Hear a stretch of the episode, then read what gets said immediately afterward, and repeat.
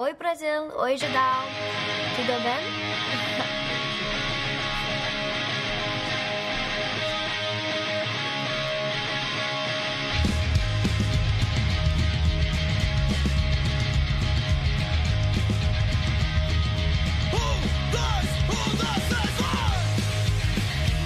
Não, a regra não é essa. A regra é eu só dou o grito depois que a pessoa começa a falar, gente. E lá vamos nós mais uma edição do Asterisco Programa, talk show, podcast e o que mais você quiser sobre cultura pop do judão.com.br. A gente tá no ar toda terça-feira, lá pelas 4 horas e ao vivaço para quem assina o Catarse, sempre às segundas-feiras, 19 horas no facebook.com.br no nosso grupo secreto, Sim. certo? E na central3.com.br. Ah, que Eu- voz gostosa! Ê, apresentador novo. Eu sou Beijo, Beatriz, Beatriz Fioroto, e ao meu lado direito, pesando um canal do YouTube, uma infância com monges e o ódio pelo Zack Schneider, Júlia Gavilã! Melhor apresentação que eu já vi neste programa. Muito obrigada, eu adorei. Tudo bem, Júlia? Tudo bem, tudo bem. Então tá bom. E também do meu lado direito, pesando dois filhotes, um emprego em agência e um amor inquebrável por metal e espadinha, Thiago Cardi. Olá, tudo bem? Tudo bom? Gostei, gostei. Muito boa a apresentação. Vamos Muito mudar minha obrigada. bio. Bio Bom, do Twitter, vamos dar. minha bio também. Caso você esteja desavisado, tá falando cadê o Borbs, por que, que ela tá apresentando esse programa? Ela nem é a minha favorita, socorro. Ai, as feministas estão tomando conteúdo. Pois é. A gente matou o Borbs. Mentira. Tochas. O Borbs, O plano das tochas funcionou e a gente se livrou do Barbs. ele funcionou e foi isso que aconteceu. O próximo a sair é Thiago Cardim. Se prepara. Pessoal, Borbs está fazendo um curso de DJ. E aí ele vai ser o maior DJ do Brasil. Ok. E vai ser o maior DJ do Brasil. É, se o ego ainda existisse, iam acontecer coisas tipo. É, blogueiro Borbs ataca de DJ em festa com ex-BBB e causa polêmica. Ia, ia rolar umas coisas assim, mas o ego. não- Veja! Veja. Mas como não existe mais, a gente tem só o. O que, que tem agora de fofoca? O Gloss? Tem o- a revista Quem? A revista Quem? E o Fuxico ainda persiste. Ah, é, o Fuxico. Aliás, falando E em a Tititi Fuxico- acabou, né? Agora. Tititi Foi vai a voltar última. pras bancas agora. Ela vai voltar? Vai voltar. Tá louco? Vai voltar. Falando em Fuxico, Fuxico é do Augusto Liberato, né? Eu recebi, Lá vai. eu recebi uma errata falando Polêmica. que um pedaço do graal, 10%, sei que lá, tudo que fica 25. 25%, Mas é de uma unidade, é, vai. da- das unidades de Barueri, sim pertencem a Augusto Liberato. Ainda não é o sonho do Didi e Gugu sendo donos, ainda não é o sonho, mas tá bom. Bom, hoje é temático, correto? Temático? Temático do quê? É temático mesmo? É temático. Eu confesso que eu já me perdi. Ano novo, começou Pauta agora, tá? Ó, semana passada confuso. foi pauta livre, e aí essa semana é temático. A gente não tem um- um- uma vinheta de temático? A gente tem uma vinheta de A gente se temático. cagou tudo dessas vinhetas, né? O menino foi lá, fez O uma menino, vinheta ele pra cada tipo de programa e a gente não usa. Onde é que tá a vinheta do temático? A gente vai ter a vinheta do temático? Pistola? Não, Não. do tema... A temático. gente vai, a gente vai Tá bom, resolver não tem essa problema história nenhum. aí. Tá tudo bem. Temático sobre mentalismo. E não é o segredo. E não é... Eu- c- quando a gente. Deixa eu só comentar. Comenta. Quando a gente teve. A, a Bia surgiu com essa maravilhosa ideia de fazer este programa. é, ela, a gente tava indo embora depois da gravação da semana passada e tudo mais. E aí ela falou exatamente isso. E na hora eu pensei.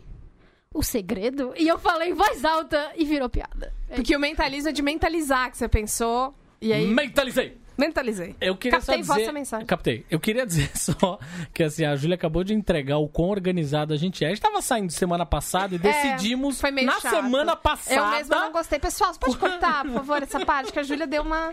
Realidades, né, cara? A gente não pode esconder. Mas era uma realidade. realidade que já estava planejada na minha cabeça. Porque Então, estamos tá aqui... vendo? É, Na cabeça dela Mentalizou. tá, isso é ótimo. Estamos aqui com Rafa Moritz Oi. e Beto Parro. Olá. Tem que chegar pertinho do microfone pra... Olá de novo. Olá, Você vê com que tipo de gente que eu trabalho? Muito É, bem. assim. Você... Salva de Na palmas. falta de uma doutora. Uau.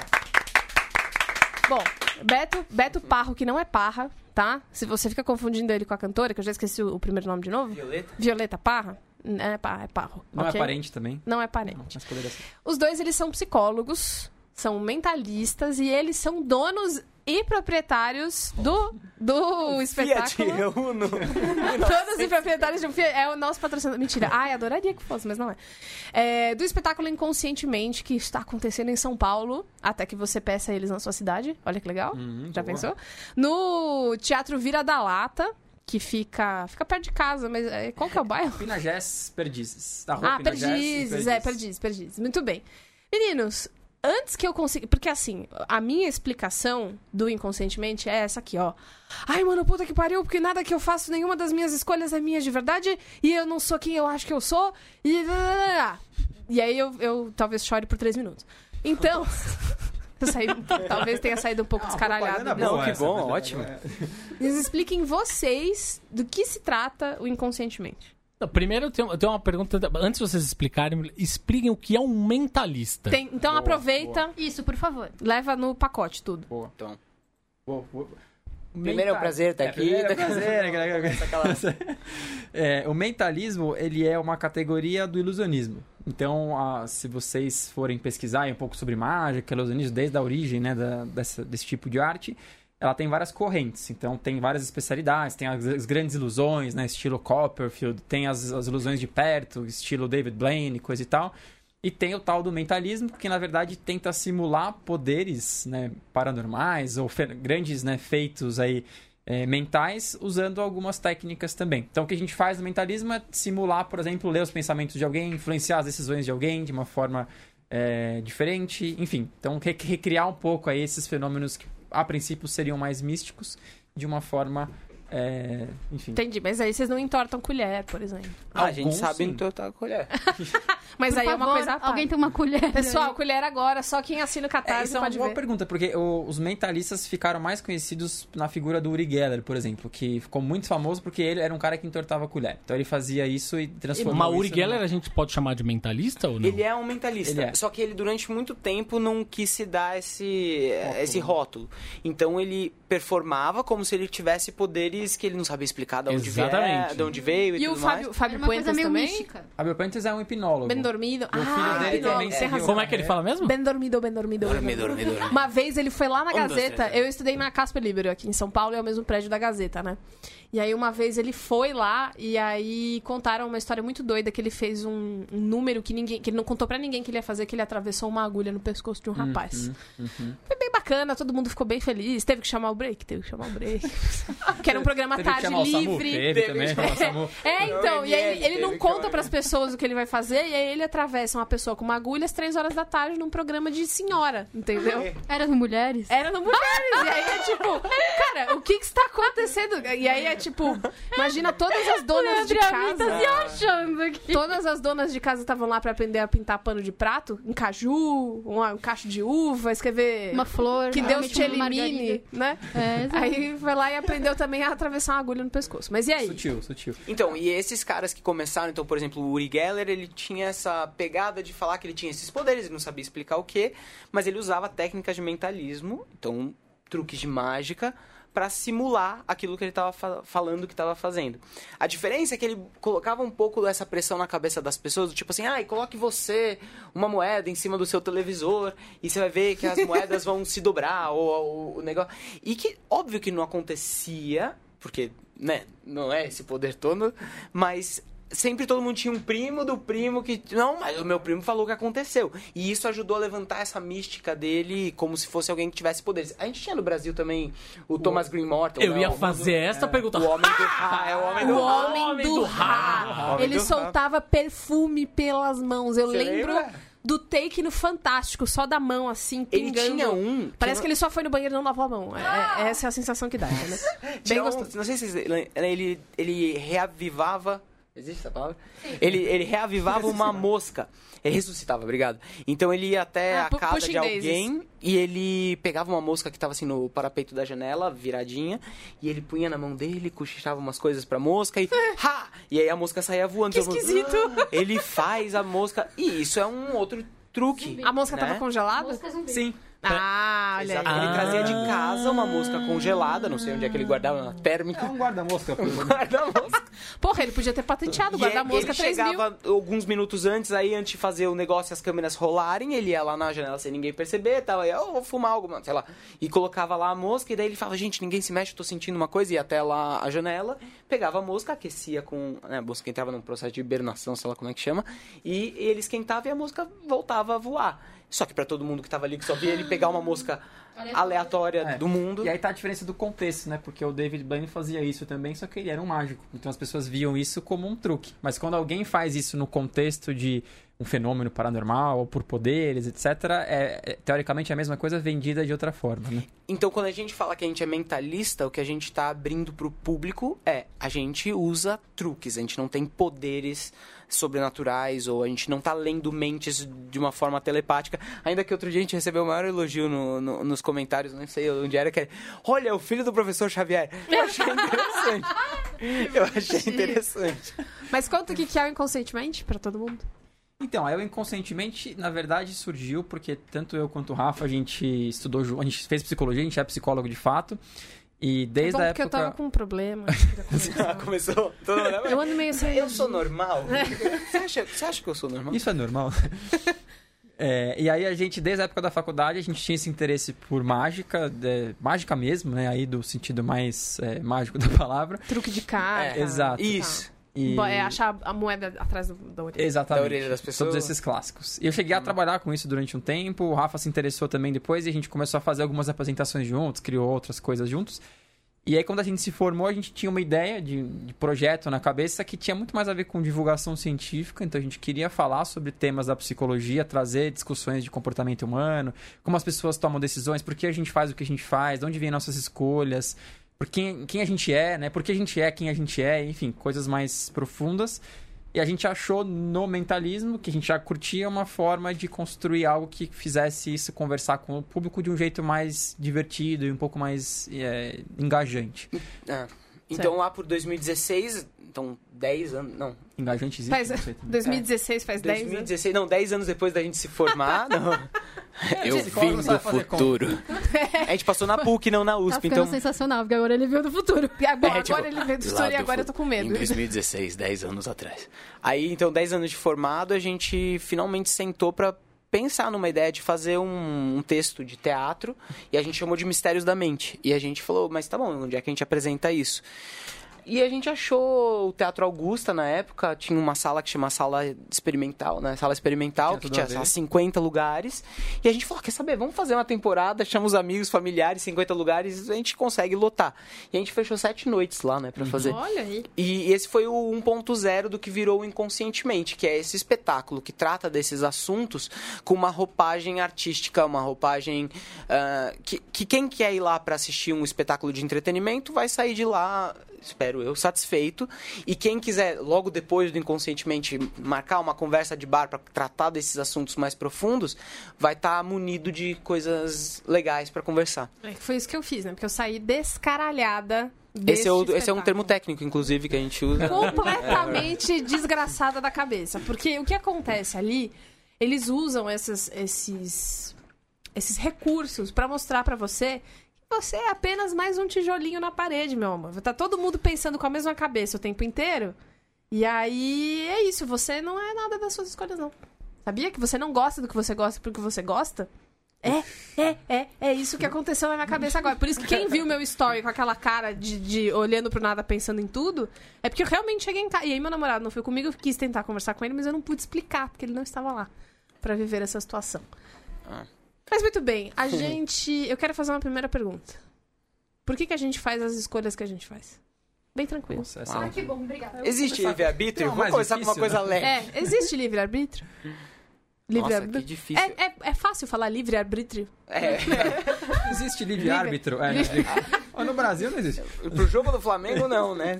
Ai, chegamos no meu assunto. É, o que, que você achou ontem da estreia do Flamengo com aquele. Explica, explica pra gente. com Bia, aquele- vamos lá. Olha o convidado todo se saindo. O convidado já tá ligado qual é o Ontem esquema do estreia, programa. ontem teve a estreia do novo time reformulado do Flamengo e eu queria saber o que você achou desse, de- é, Ó, dessa o que apresentação. aconteceu foi... Ontem também teve o Flamengo jogando no League of Legends. Ela me inverteu. E aí, Ela bem, inverteu. Bia. Muito bem. ele jogou no League Ela of Legends inverteu. e jogou no campo. Então, o que, que eu acho que dá pra fazer? Eu acho que, numa situação é, de zeitgeist, né? Eu acho que a gente pode dizer Puxa. As do- os dois times tiveram os seus problemas, mas como um só, que é o Flamengo, Uhum. que lembrando aí sempre, né, que uma vez Flamengo, Sempre Flamengo. sempre Flamengo, Muito eu queria só deixar isso, isso bem claro, é, renasceu tal qual uma Essa mulher tem uma lábia. rena- rena- é, renasceu tal qual um urubu fênix. O urubu Ela foi no mascote. Entendeu? Vocês acham? É, da figurinha eu consigo ver, né? Sensacional. Ah, Desenho assim o que Não, e eu acho que talvez o, o- Tem o Zeca Urubu, né? Que é do pica-pau e eles colocam ele no. Flamengo. Então, assim. então, enfim, tal qual uma Urubu Fênix, ele, ele vai renascer Uhum. pra voltar aí, o que? A brilhar nessa torcida que é. Devo dizer, a maior torcida do Brasil. Nossa. Olha. Eu Entendeu? até esqueci Pra- qual é a pergunta. Pra agora. alegrar os corações. Mas esse é o meu. Olha, ó. Olha, Inconscientemente. É. Tá aqui, entendeu? Mas então, existe livre-árbitro? então, Árbitro. Muito bom. essa é uma pergunta é, bem filosófica. A gente, o que a gente tenta mostrar no espetáculo é, um- é uma das formas de enxergar essa pergunta. E a pergunta é assim: o que acontece no meu mundo, no mundo que eu vivo, e que faz com que as minhas escolhas possam ser influenciadas? A, a pergunta existe livre-arbítrio ou não? Ela pode ser respondida por várias correntes, e aí você vai achar pesquisadores em neurociências e filósofos que vão dizer não. Tudo, tudo que acontece, acontece por uma série de variáveis que o ambiente produz, e você simplesmente é uma consequência de tudo, tudo isso que está acontecendo ao seu redor. Então, dizer que você escolhe algo, é, é, do ponto de vista teórico, conceitual, é uma, Falácia. é uma falácia. Não- na verdade, não. Mas aí vão ter outras pessoas que vão dizer, não, mas como assim? Já começou, já, eu além já tô de tudo-. É uma é. falácia. Escolhas são falácia. É, na verdade, Boa a- terça-feira pra você. Ou segunda-feira, se estiver vendo ao vivo. eu acho que tem uma.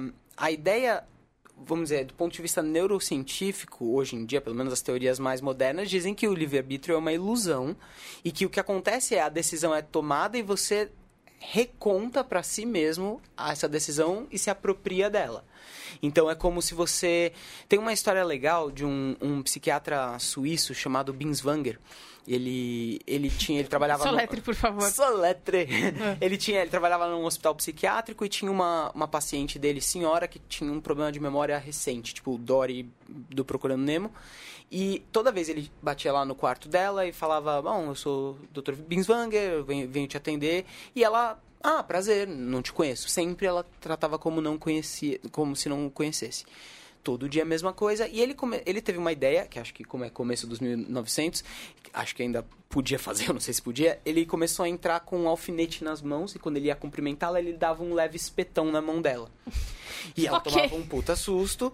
E, e, e depois de um tempo, não sei quantas vezes, eu não lembro exatamente a história, a mulher, ao invés, quando esticava para cumprimentá-lo, como se fosse a primeira vez que o conhecia, ela começou a tirar a mão antes dele chegar com a mão para frente. E ele passou a perguntar: Oi, mas por que, que a senhora retirou a sua mão? E ela, não sabendo por quê, ela, ela contava uma história do tipo: Ah, eu acabei de espirrar nas mãos e não tive tempo de lavar a mão. E ela não tinha consciência de por que, que ela estava retirando a mão, então ela inventava e fabulava uma história. A ideia toda do livre-arbítrio é meio isso: Ah, eu escolhi essa roupa hoje porque eu achei que vermelho ia combinar com o meu tênis, que eu sei lá qual é a razão que a pessoa escolhe vermelho para vestir, e e ela, só que a ideia é, você não teve escolha. Você simplesmente se apropriou da escolha que você não exatamente consciente tomou. E você conta essa história depois pra se agradar. É meio isso que é o, o conceito tá. Chegamos aí nesse conceito de livre-arbítrio. Nossa, gente, Hoje. vai ser muito difícil esse episódio. Esse, esse é o tipo de, de frase, essa história que ele contou, é o tipo de coisa que você lembra de situações de infância que você não sabe por que você cresceu não gostando daquilo. E aí, quando você cresce, você fala: caralho, por que que eu nunca gostei daqui? Tô usando uma.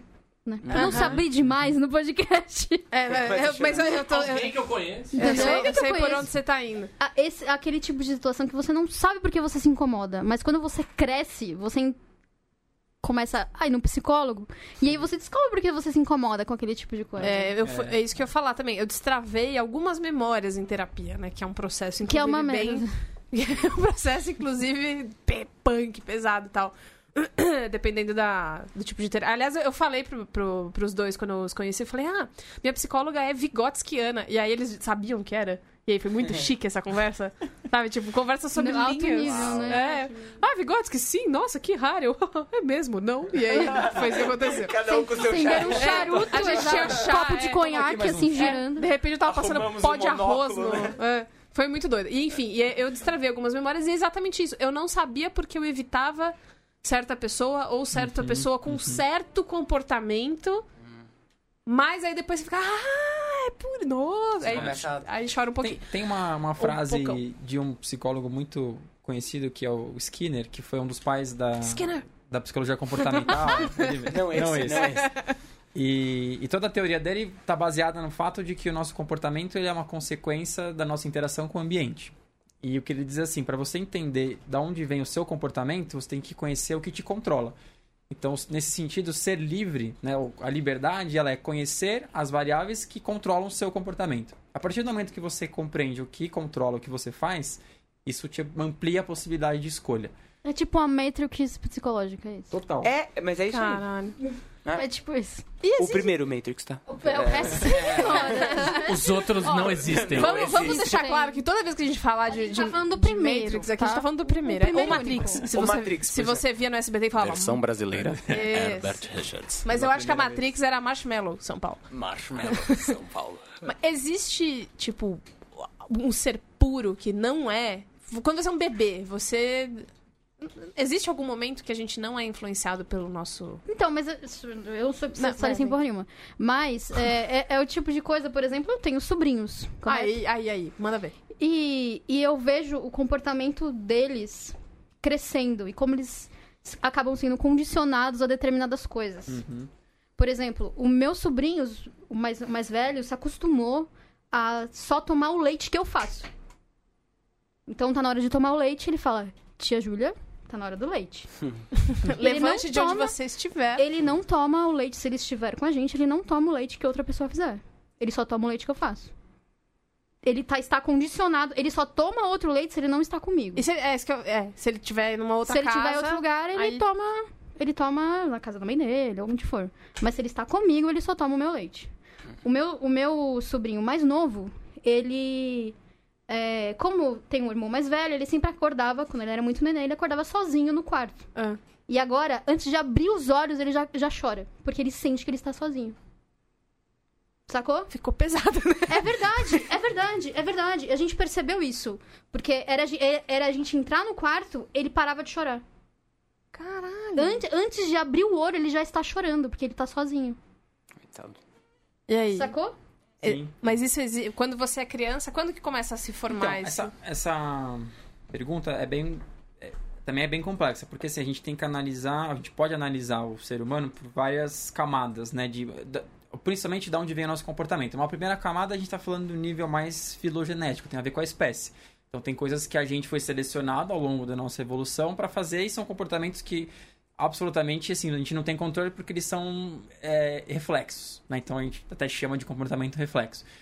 Você tem uma segunda camada que tem a ver com a experiência desse indivíduo que já tem a sua, o seu, a sua filogênese no ambiente. Então, o condicionamento que você É, traz pra esse quem não exemplo- sabe, eu totalmente sei, mas pra quem não sabe, o que é filogênese? Eu sei, super sei. Filogênese tem a ver com o que a espécie desenvolveu. Então, a nossa, vou, dar- vou generalizar, mas o ser humano ele foi ao longo do tempo evoluindo e foi sendo moldado alguns comportamentos porque tiveram um diferencial evolutivo e eles estão com a gente e são carregados no nosso DNA. Ah, Tem uma, por exemplo, se você agitar, você pode nunca ter visto uma cobra na vida, mas se você agitar um, uma corda perto de uma grama e fizer a grama se mexer de, uma, de um jeito, sei lá, fazendo aquele movimento de cobra, ah, você tem muito mais chance de pular assustada, mesmo sem pensar, "Ah, é uma cobra. Mesmo que você seja uma criança, aquilo tem muito mais chance de te assustar do que se for um movimento de pulo, de sapo, coisa assim. Que nem o pepino Que do é- gato. Porque a Isso, sobrevivência tipo, tá no nosso DNA. é isso? Tipo, Isso. pepino atrás de gato. Você é foi selecionada, a, ou não você, né? Mas a sua espécie foi sendo selecionada Você a fugir. foi selecionada. Então é isso. Você tem alguns comportamentos reflexos que estão na sua, que estão como chama isso? Ah, estão inseridos no seu comportamento antes mesmo de você ah, nascer. Você pode Tá. ter nascido no Japão, você pode ter nascido em qualquer cultura. Isso é base eles- da espécie. Eles estão lá. Eles De sobrevivência, no caso.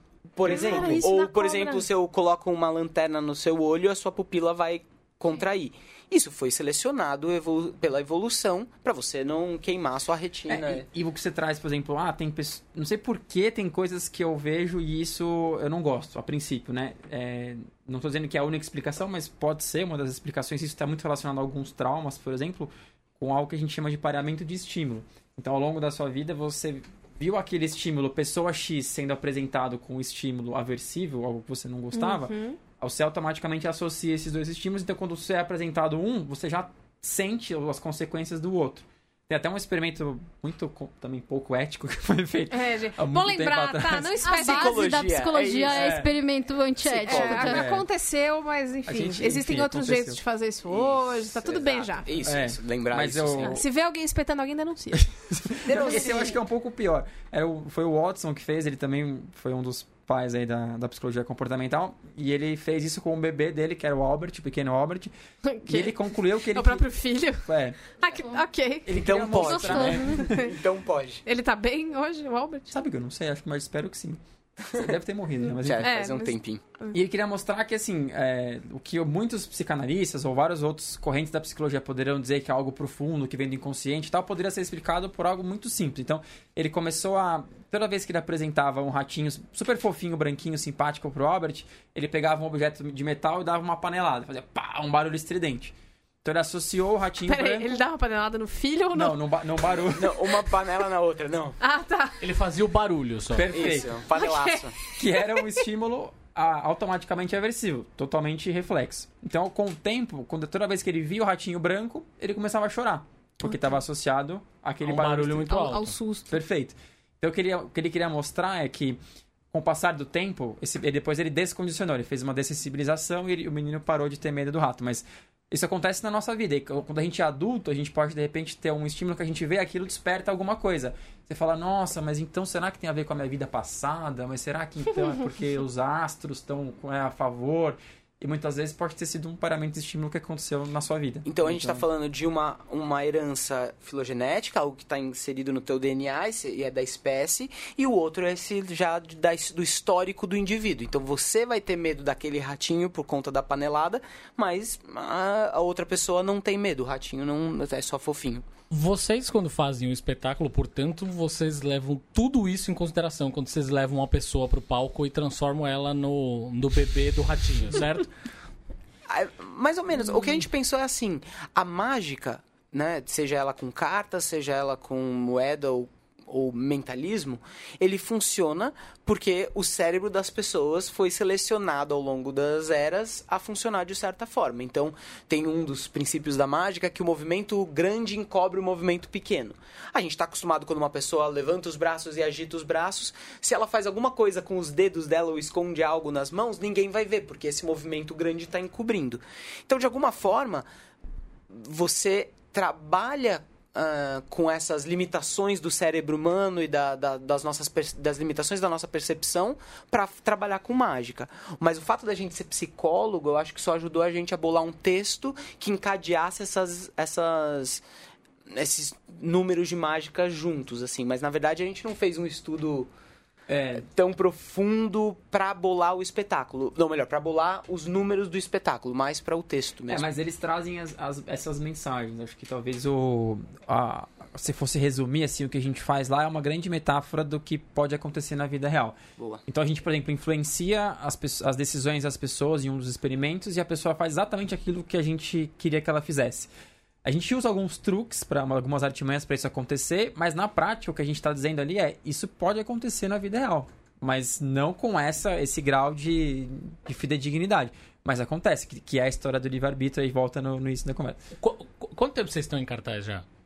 Essa é a quarta temporada. A gente começou em março do ano passado Uhum. e a gente teve alguns, alguns intervalos entre as apresentações de um mês ou É. outro. Mas a ideia do Inconscientemente, né, depois que a gente fez em 2016, há 10 anos atrás, a, a- o Mistérios da Mente. Em anos, em anos de cachorro.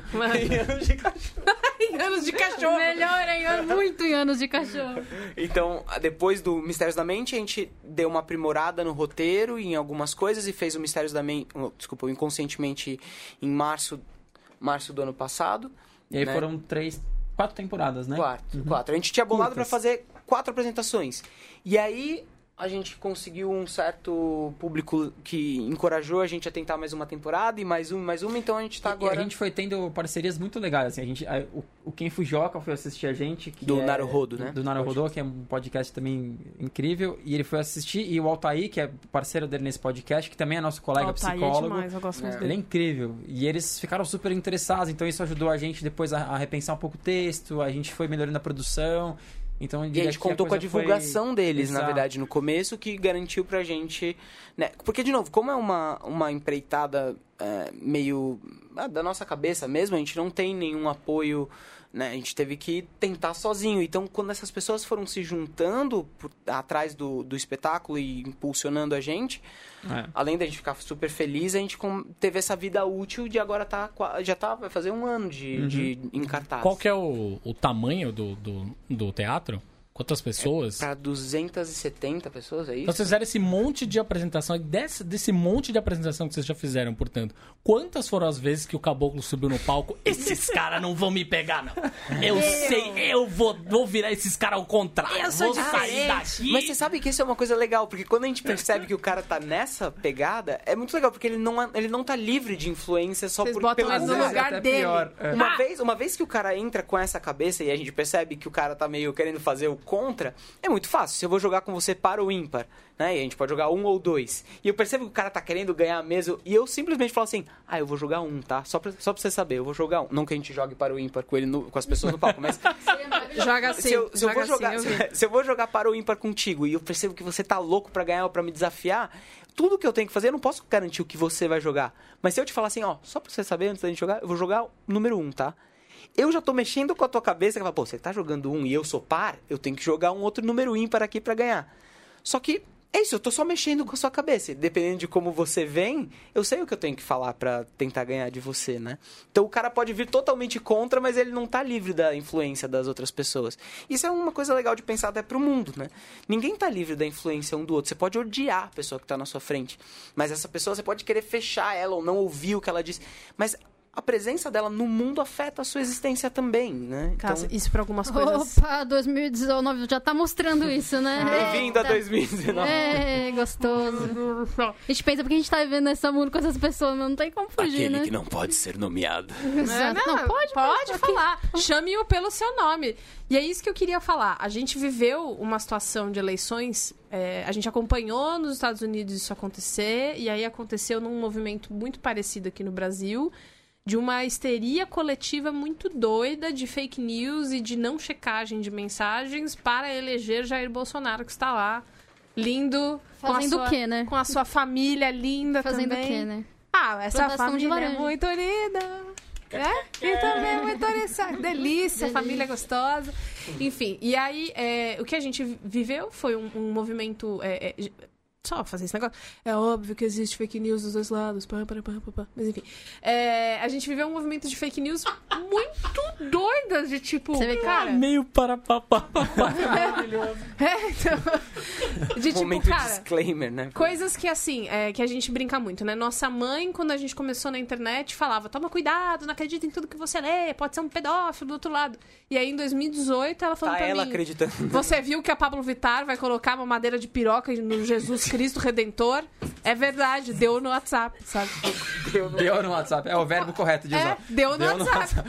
Então, o, o que, como explicar essa. é, eu não sei se é o nome correto de se dar, que é esse, essa histeria coletiva, esse- essa Hum. coisa do. Eu ia Uhum. falar uma palavra, mas faz parte do espetáculo, não posso falar. É, Né? Mas enfim, Tá. essa coisa do todo, né? Que de repente é uma coisa que é muito nada a ver. Gente, não, uma madeira de piroca.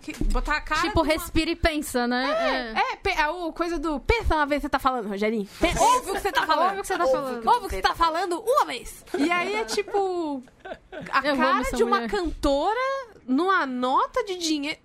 É. Hã? Né? Não faz sentido. Mas por, por quê? Como. Por quê?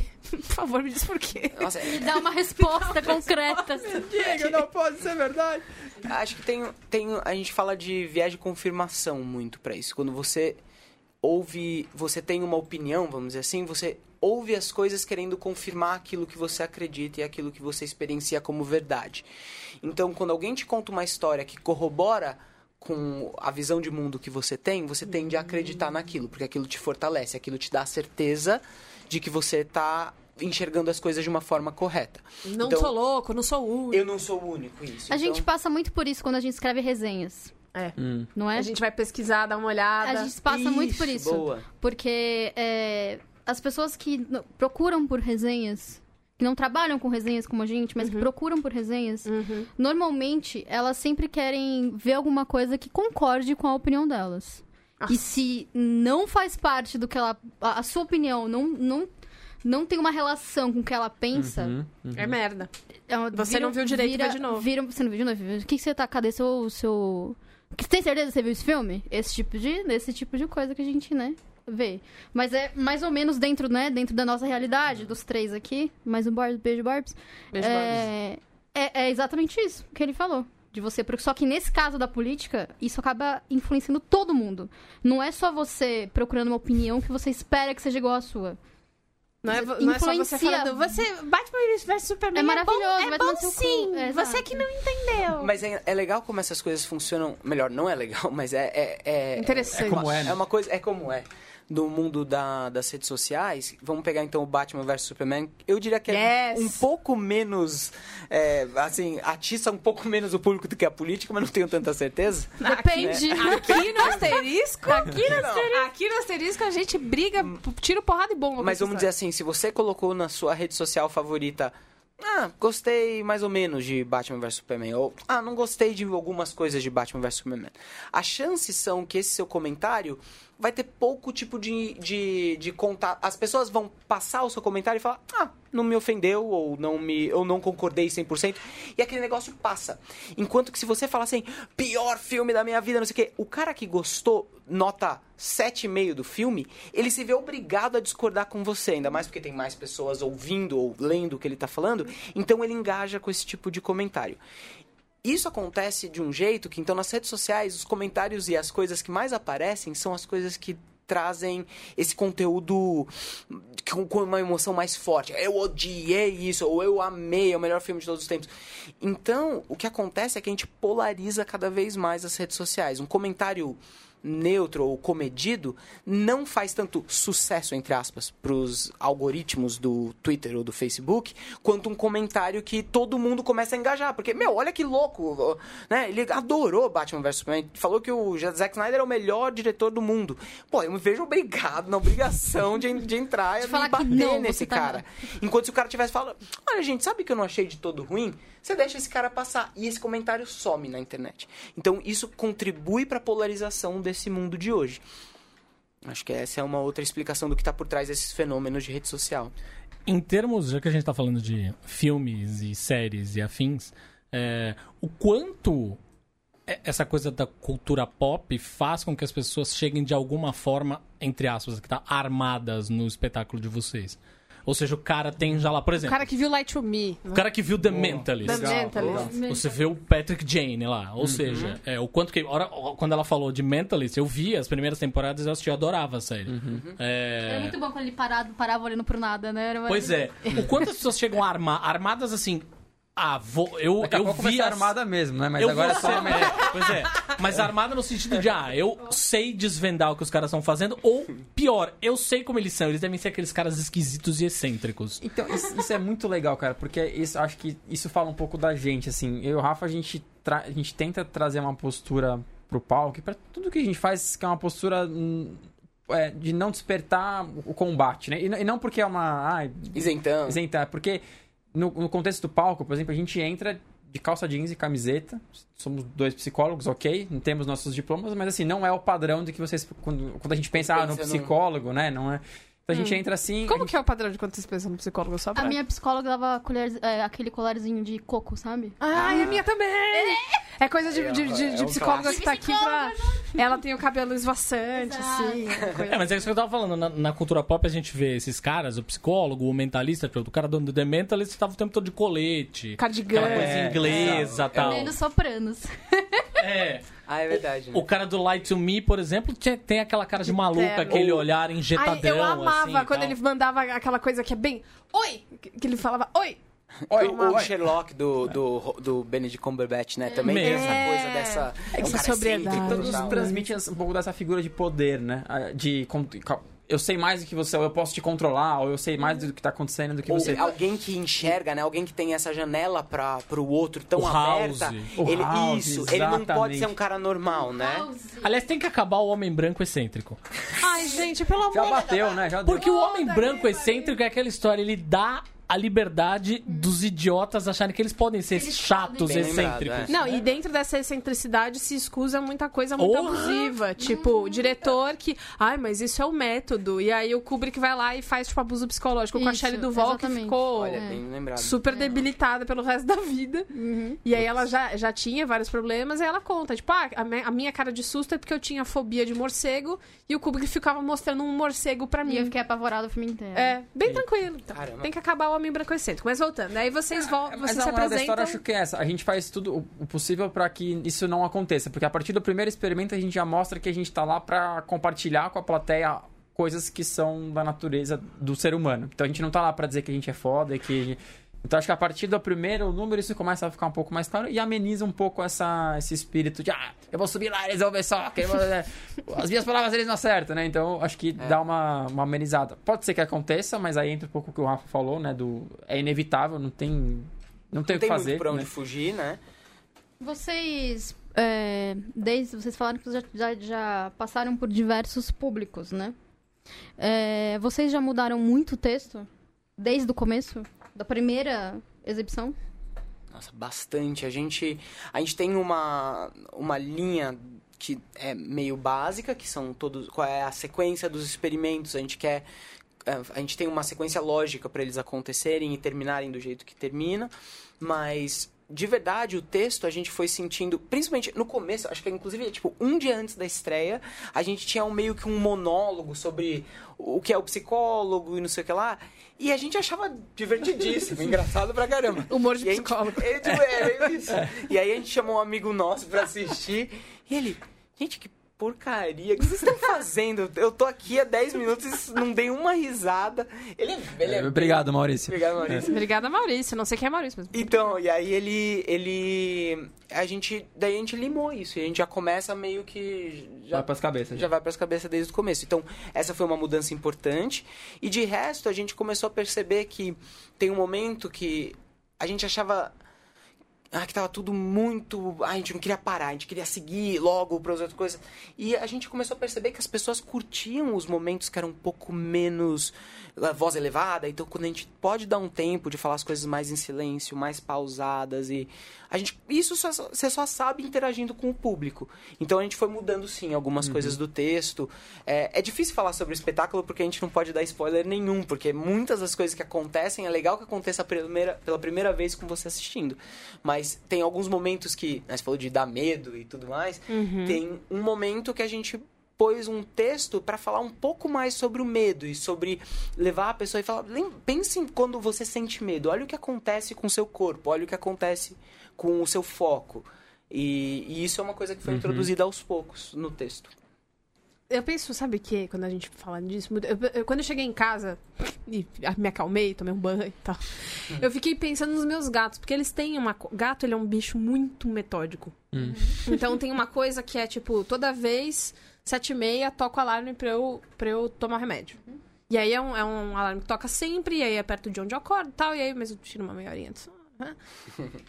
Toda vez, sete e meia, o gato já sabe que eu vou estar acordada e ele já. O Lanches, né? Porque, enfim, pra quem não se lembra, o nome do meu. Aliás, pra ouvintes novos também, o nome dos meus gatos é Barry Lanches. O Lanches, que ele é o mais manhosinho, ele fica já no meu pé, porque ele sabe que eu vou acordar, virar pra tomar o remédio, olhar pro pé da cama e ele vai lá e vai ficar. "Ah", Porque ele quer um chamego, um carinho, não sei o quê. E eu. E eu nunca sei. E aí teve uma outra época também que eu tava acordando muito cedo pra ir pra um freela e eu fiquei um mês fazendo. Foi o do The Voice na Sony. Eu acordava muito cedo pra ir fazer isso e eles começaram a acordar muito cedo comigo. E aí eles começaram, eles a nos acordar muito cedo no final de semana. Seis e meia da manhã, os gatos batendo panela. Cadê minha ração? A areia não vai se limpar sozinha. Acorda humana. Vamos, vamos, vamos, vamos. Vamos levantar? E aí, o quanto que essa coisa pros animais. Porque a sociedade deles é diferente da nossa, né? Sim. É- é, o jeito que eles interagem entre si e com a gente, como que isso. Como? O, o que você está descrevendo, assim, é, é, é totalmente o que a gente estava comentando antes sobre a história do condicionamento, que ajuda é o exemplo, né? A gente na, na faculdade, na- du- durante a faculdade de psicologia, um- uma das matérias que a gente tem é em laboratório. A gente vai no laboratório e a gente tem a nossa cobaiinha lá, que são ratos. eh, Tem, tem- usa- Usa-se pombos também em outras faculdades. Tá, mas gente, supera essa história porque é tranquilo, né? No- Do ratinho? Mas ainda se usa mesmo. ainda se usa. Ainda É. se usa, mas é, mas é uma coisa. É, os ratos são relativamente. é, eles são cuidados dentro dos princípios éticos de qualquer pesquisa. Então Ah, eles então são. tá mas bom, então, mas, existe uma- mas, mas éticos dentro. É assim, não é, não é uma vida tranquila. Eles têm privação de alimento. Eles ficam, Por por exemplo. exemplo, 12 horas privados de alimento Tá. para poder com- a- a- o alimento ou a água, se for água no caso, ser um reforçador para que eles possam fazer o que tem que fazer. Era melhor Então- se não tivesse, né? É, mas ao mesmo tempo, são coisas que a gente É, essa é uma e que discussão dizem muito, muito. difícil. é muito difícil. Porque assim, era melhor se não tivesse, mas a gente usufrui dos benefícios que isso gera. Então é uma discussão ética profunda. Não É é, um tão outro simples episódio. quanto, ah, então vamos parar é, qualquer tipo de pesquisa com Mas dá, animais. dá tá? aflição, sim, trabalhar assim, ou pelo menos dá para algumas pessoas, né? Você percebe que aquilo lá não é um modelo criado em computador, pelo contrário, é um ser vivo que tá ali na sua frente, então exige respeito. Claro, e eu acho que é. a gente chega meio cru mesmo da, né, pra, pra entrar na faculdade, você chega muito animado e tal, e se você não tomar cuidado, você pode confundir aquilo lá como, ah, cadê meu ratinho, não sei o quê. Não, e É, aquilo é. exige uma seriedade, uma ética e um compromisso com aquilo que você está estudando, porque você está mexendo com outra vida. E acho que é um dos primeiros princípios que a gente vai aprendendo na faculdade de psicologia, quando ela é bem desenvolvida, Uhum. pra você também, mais pra frente, lidar com outras pessoas assim. Se você ainda não sabe lidar com respeito a outras pessoas, que bom que a faculdade, de repente, vai poder te ensinar alguma É. coisa. Cara, essa faculdade não ensina, não faça isso. Não trabalhe com. É, se você chegou no quarto. psicologia. São quatro anos de psicologia? cinco. São Se no cinco. fim você não tem o mínimo de empatia, Você chegou vai no fazer quinto outra coisa. ano falando, sério. cadê meu ratinho? Eu, eu, eu assim como eu falo pro Zack Snyder e do James Cameron, compre uma rede da Havaianas. Exato. E várias Vá- pessoas levavam com os ratos, uma curiosidade. Show várias pessoas levavam pra casa, pra, pra depois que acabava, né? Você Cuidar, ficava um né? ano com ele, Ah, ele levavam vira pra seu, cuidar. seu e- pet. seu- Pois é. Mas o que, eu, o que eu ia dizer no início é que Isso. você, durante os experimentos, você condiciona ele de várias formas. Então, por exemplo, você pode condicionar o rato a apertar uma barrinha para receber a água X vezes em determinadas condições, a um ponto que você pode dizer assim, eu quero que ele aperte somente se a luz estiver acesa, com determinado som tocando, durante X vezes em determinado tempo. Então, E ele vai fazer exatamente vai fazer. isso. Então é um jeito de você se comunicar com aquele animal. E como é que você condiciona ele a fazer isso é tudo uma coisa que a gente aprende. o E quando eu gato, quero ele é isso. O gato Parar com tá o meu vivendo gato, parar dia de dia. bater panela às seis e meia da manhã. Como é que Tem faz? como, é isso? É isso. Você poderia condicioná-lo a fazer outra coisa, ou a descondicioná-lo a bater. Agora, será que panela. você- ele tá condicionado a vocês ou vocês estão condicionados a ele? Também essa é uma pergunta, né? Ah, não. Eita, mano! Ah, não! Ah, não, cara! Mas é Animais verdade. dominam. Não, não, animais domésticos dominam a nossa vida, não tem como. Eu, eu, eu acho que eu entendi, mas eu quero explicação. Como assim? E, e se eu tiver. Não, eu tô brincando, mas é assim, Não tá não. É, Ou não. Não tá não. é, é uma via de mão não dupla, tá. né? Então, por exemplo, se toda vez que o gato mia, você levanta e vai colocar ração pra ele, Ah, na cabeça dele, entre aspas, se ele pudesse ter um raciocínio lógico, ele ia dizer assim, ah... Perfeito, eu vou até a cama, dou uma arranhadinha aqui no criado mudo, derrubo um negócio que tem em cima do criado mudo, dou uma miadinha, comida. Ela acorda e vai me pôr comida pra eu ficar quieto. É tipo, você, é, é, é tipo você acostumar uma criança a dormir no seu colo. Um neném a dormir no seu colo. Ou seja, pra isso Depois eu de um tempo, ignorar. ele não dorme na cama, ele só dorme no seu colo. Então, se eu ignorar por, sei lá. O psicólogo fez assim pra mim, eu valeu sua cabeça, eu tô me sentindo É. muito orgulhosa. Ah, professor, quando fala, você acertou. Ah, muito bem. Não, e quando você acerta uma- Estrelinha. É, é, ponto positivo na média isso aí. O, quando, então eu preciso ignorá-lo por... É, se por exemplo, aí vamos entrar numa. Aí é uma discussão técnica, mas por exemplo, uma das coisas que esses veterinários fazem muito. A gente tá falando de comportamento animal, né? Sem entrar na Sim. complexidade da linguagem, do ser humano, mas uma das coisas que eles fazem muito a gente chama de colocar o comportamento em extinção.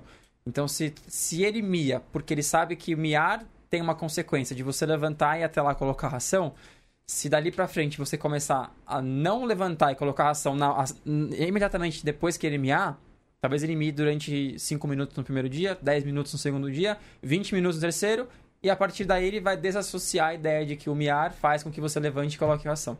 E aí você pode né, condicionar a um outro comportamento, que é, por exemplo, todo dia às 9 horas você coloca a ração. Então ele, sa ele sabe que aquele cenário das 9 horas vai te gerar a, a ração. Então, O que não pode fazer é quando ele começar a miar 10 minutos, aí você fala, ai, dane-se, tá bom, toma aqui a comida. Ah, Porque aí o que você tá fazendo é o contrário da extinção. Tá- Ele tá falando assim, bom, eu vou miar até o sol se pôr, porque uma hora essa mulher vai lá e vai me pôr comida. Então você tá reforçando cada vez mais o comportamento miar. Então uma vez que você decidiu extinguir o comportamento, tem que se comprometer até o fim. É com criança assim também, né? Na real, se você parar pra pensar, lem- com criança é assim. Isso. Lembrando que a gente tem a limitação, né? O Beto tem, tem uma filhinha de nove meses, quase nove. quase 9, 8 Ah. para 9. E eu tenho um filhinho de 10 e- meses. E, e é a mesma coisa, só que você tem que lembrar que eles são os bebês. Quando eles estão chorando, não é exatamente que ele tá Sim, querendo te condicionar, mas é. Não, eu tava falando até com criança mais velha, se Isso, caso. Mas Não, tem esse princípio total. Mas até com o nenê também funciona isso. O que você não pode é falar assim: ah, não, eu não aguento mais acordar de madrugada pra dar mamar pra esse nenê, Ele ou levante e cuidar. tome seu próprio. Isso, Ele tem entendeu? duas pernas, entendeu? Ele consegue levantar numa boa, que eu já vi, ok? Essa geração, Ele- leite com pera. Ele não- fica de Se pé no ele brinca, levanta pra brincar, eu levanto pra comer. Ai, que horror! É tipo as pessoas estão condicionadas a falar, "Ah, mas e o PT? Enfim. Exatamente. É, então. memória muscular, né? É a mesma coisa de reflexo. Mas, mas é exato, não é- é, você falou brincando, mas é isso. É, e parece muito banal, esse é um princípio da- do comportamento humano. Parece uma coisa assim, ah, tá bom, vai. Mas isso rege a nossa vida 24 horas por dia. É, é como dizer assim, ah, tá bom, teoria da evolução, né? A característica que tem vantagem competitiva ah, permanece. Ah, que bobo. Não, mas.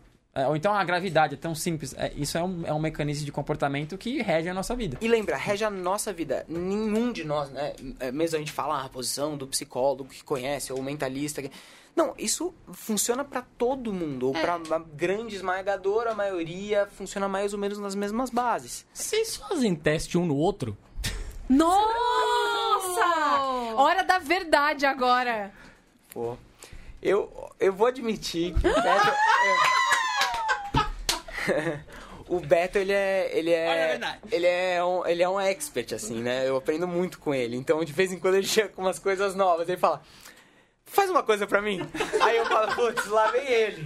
E eu fico tentando pegar, fico tentando, ao mesmo tempo que eu quero ajudá-lo e falar, bom, deixa eu me colocar na posição de alguém que não sabe o que tá acontecendo, mas muitas vezes ele vem com umas A ideias gente faz novas. testes das coisas pro, pro espetáculo, Pro outras coisas que a gente espetáculo, é. faz, né? É. A gente faz. É, então vem isso. Uma ideia nova que ele teve, ele traz e ele faz comigo antes e eu. Eu às vezes fico meio cabeça explodida mesmo. Mas, é, mas vocês, tendo noção dessas coisas, vocês são mais. Vocês conseguem mudar alguma coisa do seu padrão de comportamento? Tipo, ah, eu tô fazendo isso porque tal coisa, então eu não vou fazer. Ou nada a ver. Assim, Eu diria que sim. Sim, se você conhece o, o processo de, to- de tomada de decisão, ou. Tem, tem aquele exemplo bobo que eu nem sei se funciona, mas a pessoa fala: você não deve ir ao supermercado com fome, porque você tende a comprar mais do que você necessita, já porque você. Né, porque você tá Você com tá em privação. Então, seu Isso, comportamento de isso. escolher comida vai ser muito mais frequente. Fala, não, mas eu gosto disso, eu gosto disso, eu gosto disso. Então você deveria, pra gastar menos dinheiro, ou pra né, não comprar coisas que você não deveria comer, ou que você não quer comer. Então você deveria ir uma vez que você estiver saciada. Então, da mesma forma, entendendo esse princípio, talvez você evite de ir ao supermercado quando você estiver com fome. Então a gente funciona mais ou menos da mesma forma. Um, um- um mágico dificilmente cai nos mesmos números de mágica que uma pessoa que não conhece os truques. Até tem um, um, um programa, é na- tá na Netflix, né? O Fulas. Ah, tá. Ah, ainda tá. É. Que é o, são dois mágicos super famosos de, de Las Vegas, chamado Penn and Teller- chamados Penn and Teller. E eles chamam mágicos Do mundo inteiro. do mundo todo para apresentar algum truque. E se eles não adivinharem como faz o truque, esses caras apresentam em Las Vegas uma. fazem a abertura do show deles, qualquer coisa assim.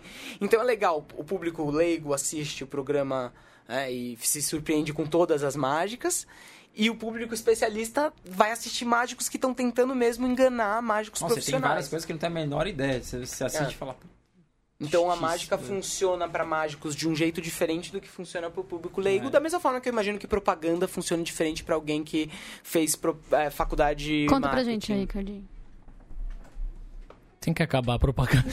Ah, é. Comentário bom. Eu fiz. Deixa, deixa eu contar uma coisa.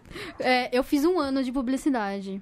E em um ano de publicidade, é, você sempre tem aquele professor que senta pra contar pra você todos os segredos envolvendo a publicidade. Em todas dá nome de agência, caralho. E aí, como todo aluno de faculdade, no primeiro ano, Quando você vê, senta na televisão pra você assistir uma propaganda, o que acontece?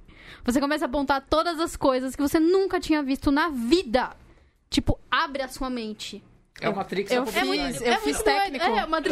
Eu fiz técnico de publicidade Exatamente. e uma das coisas que a gente aprendeu é que a gente não serve pra responder aquelas perguntas da Paulista. Isso, Você tem que avisar exatamente. que você é publicitário, que você tem conhecimento, porque senão você é, É. imune às Olha perguntas. só. Exatamente. Sacou? E- Porque você sabe o que ele quer fazer. E aí, quando eu saí da publicidade e fui fazer cinema, foi a mesma coisa.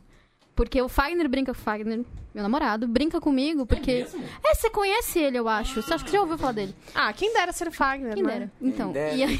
né? Essa piada Essa- é recorrente. Essa gostei. recorrente, é recorrente. Já foi, já quem dera ser um peixe. Aí a gente viu um meme uma vez que é um peixe falando quem dera ser um Fagner, e aí virou, entendeu? Não, aí beleza. E aí ele sempre brinca comigo, porque quando a gente vai assistir um filme, ele fala assim: me dá 15 minutos pra você não começar a falar, você não fala nada. 15 minutos. Os 15 minutos iniciais você não abre a boca sobre o filme. Não abre a boca. E aí, esses dias, a gente tava assistindo O Primeiro Homem. E eu falei, deu 15 minutos, eu falei, posso falar? Posso começar a falar? Ela foi anotando Ela as é, coisas. Porque, Aham, aham. exato, porque não tem como. E ele tá acostumado a ver filme. Quando eu vou ver filme no cinema, então não abre a boca. Mas quando eu tô- a gente tá em casa vendo filme, eu não consigo falar, caralho, o que, que isso significa? Sabe? Que- aquilo, e tem coisas que ele fala pra mim, meu, quando eu comecei a namorar com você, e a gente começou a conversar sobre cinema, você começou a. Tem filme que pra mim não funciona mais. Porque você estragou o filme pra mim, não funciona mais. Desculpa, Fagner. Expo exposé. A gente tá Fagner. falando de, de, de propaganda. Eu lembro que na faculdade, um dos livros que eu li, no primeiro ano logo, era um livro sobre propaganda subliminar. Hum, Que era. Inclusive é um, Jequiti. um clássico autor santista, inclusive, né? olha. É, que, obviamente, tem um determinado momento que você começa a ler aquele negócio, você resolve que você tá vendo aquilo em tudo que é lugar, né? Aí você começa a ficar meio paranoico, assim, caralho, será que as pessoas estão tempo todo me seguindo? Puta que pariu, o que, que tá acontecendo? O jeito que esse negócio tá escrito é pra fazer eu pensar desse jeito. E no fim, você descobre que o autor é um babaca do caralho, baita bolsominion, você fala, foda-se, não acreditar nessa merda, vai se fuder. É meio isso. Mas mensagem subliminar é real. Eita, pensaram, hein? Eu, eu diria, hoje, pelo, aí eu posso estar sendo tá mais pelo que eu conheço da literatura, é, tá mais uma pseudociência do. Assim, existem estudos que vão dizer que você, que dependendo da exposição que você tem ao estímulo, você não consegue conscientemente captar, assimilar ele pelo seu córtex pré-frontal, whatever. Então, de alguma forma, ele entra. Mas, assim, você afirmar que isso pode te direcionar a ter um comportamento, é, não iria tão longe. Eu, eu diria que é mais mito do que. Do que de fato Mas aqueles negócios daqueles bichinhos na, numa das nuvens no filme da Disney, não tem isso? Você nunca viu esses vídeos? Não, eu lembro De do, coisas rei, do Rei Leão do subliminares Sex. É, mas ó, não, Então, mas eu não lembro se desse contentem dado. com essa resposta, vale pesquisar. Mas é, mas é o que eu, É. o que eu diria hoje. Mas o exemplo que você deu das nuvens, é, e que a publicidade usa muito, é o que a gente acabou de falar, pareamento de estímulo. Então, por que, que você coloca lá a sua, a sua cerveja atrelada a um grupo de pessoas praia, felizes, uma né? festa na praia? Você está tentando associar o estímulo, minha marca, com o ambiente. Olha, você não quer viver este ambiente? Consuma este produto. Então, quando né? você tá triste depois de um dia no escritório, você quer se sentir um pouco na festa da praia. Isso É, também né? acontece em pôsteres de filmes, tá? Por isso que normalmente quem faz pôster de filme é publicitário, é Aham. marketing. Tem que acabar a publicidade. Meninos, vamos lá. Pra quem quer seguir vocês e saber mais sobre inconscientemente. E, assim, aliás, em primeiro lugar, tem desconto pra ouvinte do Asterisco. Ah, que beleza. O código é asterisco, escrito tudo em minúsculo, asterisco 2019. Isso, você vai lá no ingresso no ingressorápido.com, né? Ou no nosso site. Ou no nosso site inconscientemente.com.br e aí no tipo de ingresso você seleciona lá asterisco e aí no final da compra você coloca esse código asterisco 2019 Tudo minúsculo, 2019 em numeral. Você tem Nossa, a gente tá muito chique. A gente tem Meu, até código. código. de desconto A asterisco. gente que tá chique de ter. Isso é maravilhoso, cara. Pra seguir vocês nas redes sociais, o que, que a gente faz? A gente tá no Facebook, eu sei que vocês acham que já morreu, mas a gente É. tá lá porque fazer é, inconscientemente espetáculo. A gente tá no Instagram, como Instagram. Inconscientementes, É. porque já existiam inconscientemente. Porra. E a gente tem aí rede social individual, sempre Beto Parro e Rafa Moritz. Rafa Moritz com TZ no final. TZ no final. é. Moritz. Moritz. E Beto Que Parro. chique. Muito bem. Então, vá assistir ao Inconscientemente. E aí conta pra gente, marca a gente, marca os meninos pra, pra falar. pra- Tem que limpar, às vezes, o teto do teatro? Porque explode muito a cabeça. Isso aí. Tudo. E aí eu quero ver se, se você explodiu sua cabeça também. Então, Thiago Cardinho, muito obrigada.